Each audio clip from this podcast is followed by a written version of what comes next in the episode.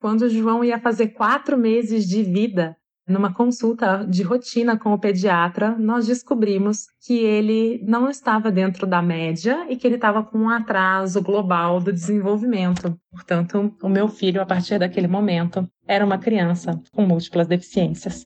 Ao receber aquela notícia, o que mudou na minha vida num primeiro momento foi que eu tive que aprender a lidar com o medo, das incertezas de não saber o que fazer, e ao mesmo tempo eu tinha certeza que o meu filho era exatamente da maneira como ele teria que ser, mas que eu precisaria de bastante força e resiliência para abrir caminhos, pois eu já sabia que a nossa sociedade não estava preparada para receber todas as pessoas e que a nossa sociedade era uma sociedade que deixava muitas pessoas para trás, principalmente as que têm algum tipo de deficiência.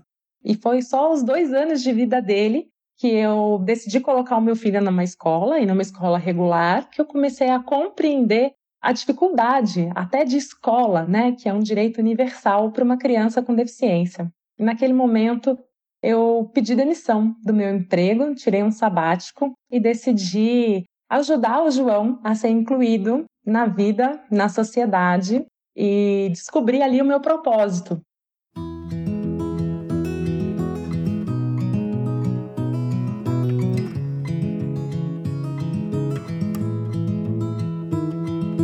Olá, eu sou Adriana Kistler e esse é o podcast Você Precisa Conhecer Essa Mãe que conta histórias de mulheres que, impulsionadas pela força da maternidade, criaram ações que transformam o mundo.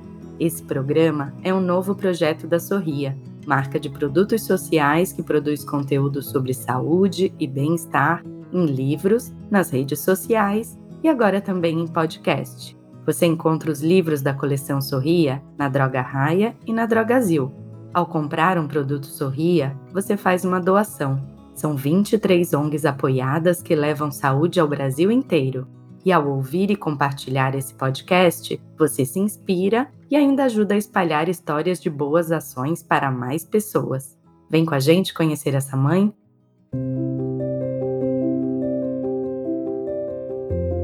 Muito antes de ser mãe, a neurocientista mineira Carolina Videira já pressentia que teria um filho com deficiência.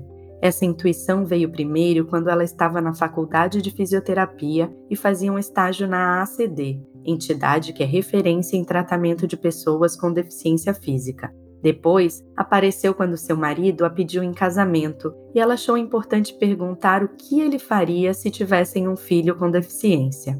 E a terceira vez foi na hora de dar à luz o João. A gestação foi tranquila e todos os exames estavam 100% de acordo com uma gestação típica. Mas quando João ainda era bem pequeno, ele foi diagnosticado como uma criança com deficiência.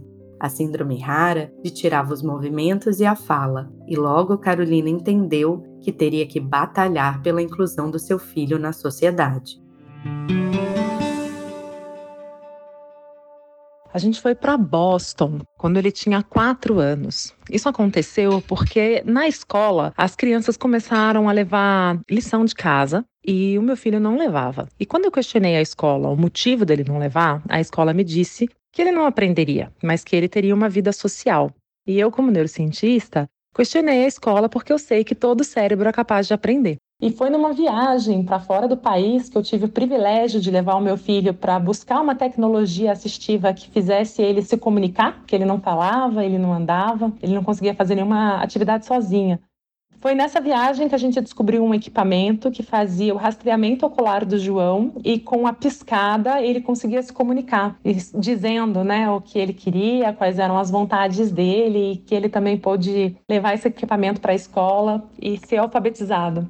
Foi nesse momento que eu entendi o meu propósito e que eu precisava ajudar as outras milhares de crianças de Joões e de Marias que não tinham as mesmas oportunidades. Foi aí que eu criei a Turma do Giló. Se chama Turma do Giló porque Giló era o apelido do João, mas a gente faz uma analogia explicando, né, que o Giló é um fruto que também sofre bastante preconceito, dizem que ele é amargo, mas ele só amarga se você não souber cozinhar ele. Como boa mineira que sou, eu sei o que eu estou dizendo. Se você souber cozinhar o giló, ele é uma delícia e bastante nutritivo.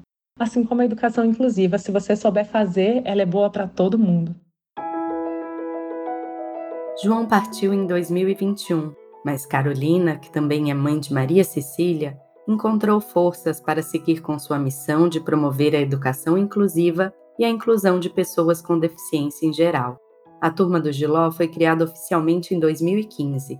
Em escolas públicas e privadas, o trabalho da ONG inclui a formação de professores, atividades com as crianças sobre cidadania, ética e respeito, reforma de espaços físicos e projetos de acessibilidade digital. E para as famílias dessas crianças, ações de educação financeira e empreendedorismo. A turma também atua em empresas com palestras e treinamentos para garantir a inclusão de pessoas com deficiência no ambiente de trabalho.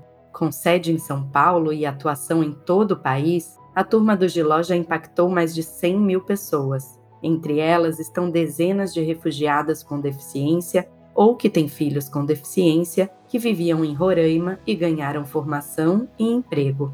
São pessoas como a Dene Dias Rodrigues, venezuelana de 37 anos e mãe de três filhos. Depois de ter um câncer de colo de útero que a deixou com graves sequelas, dificuldades para entrar no mercado de trabalho, há dois anos ela se mudou para São Paulo para trabalhar em um shopping center com carteira assinada, graças ao apoio da turma do Giló.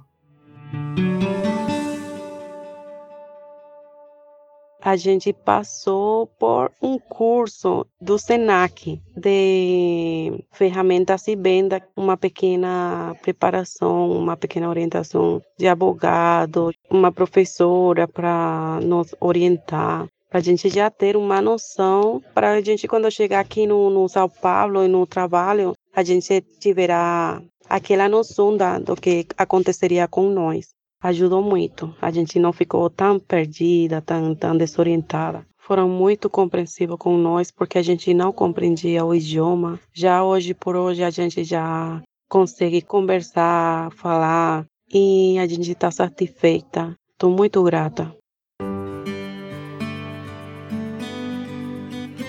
É fundamental a gente desmistificar a educação inclusiva.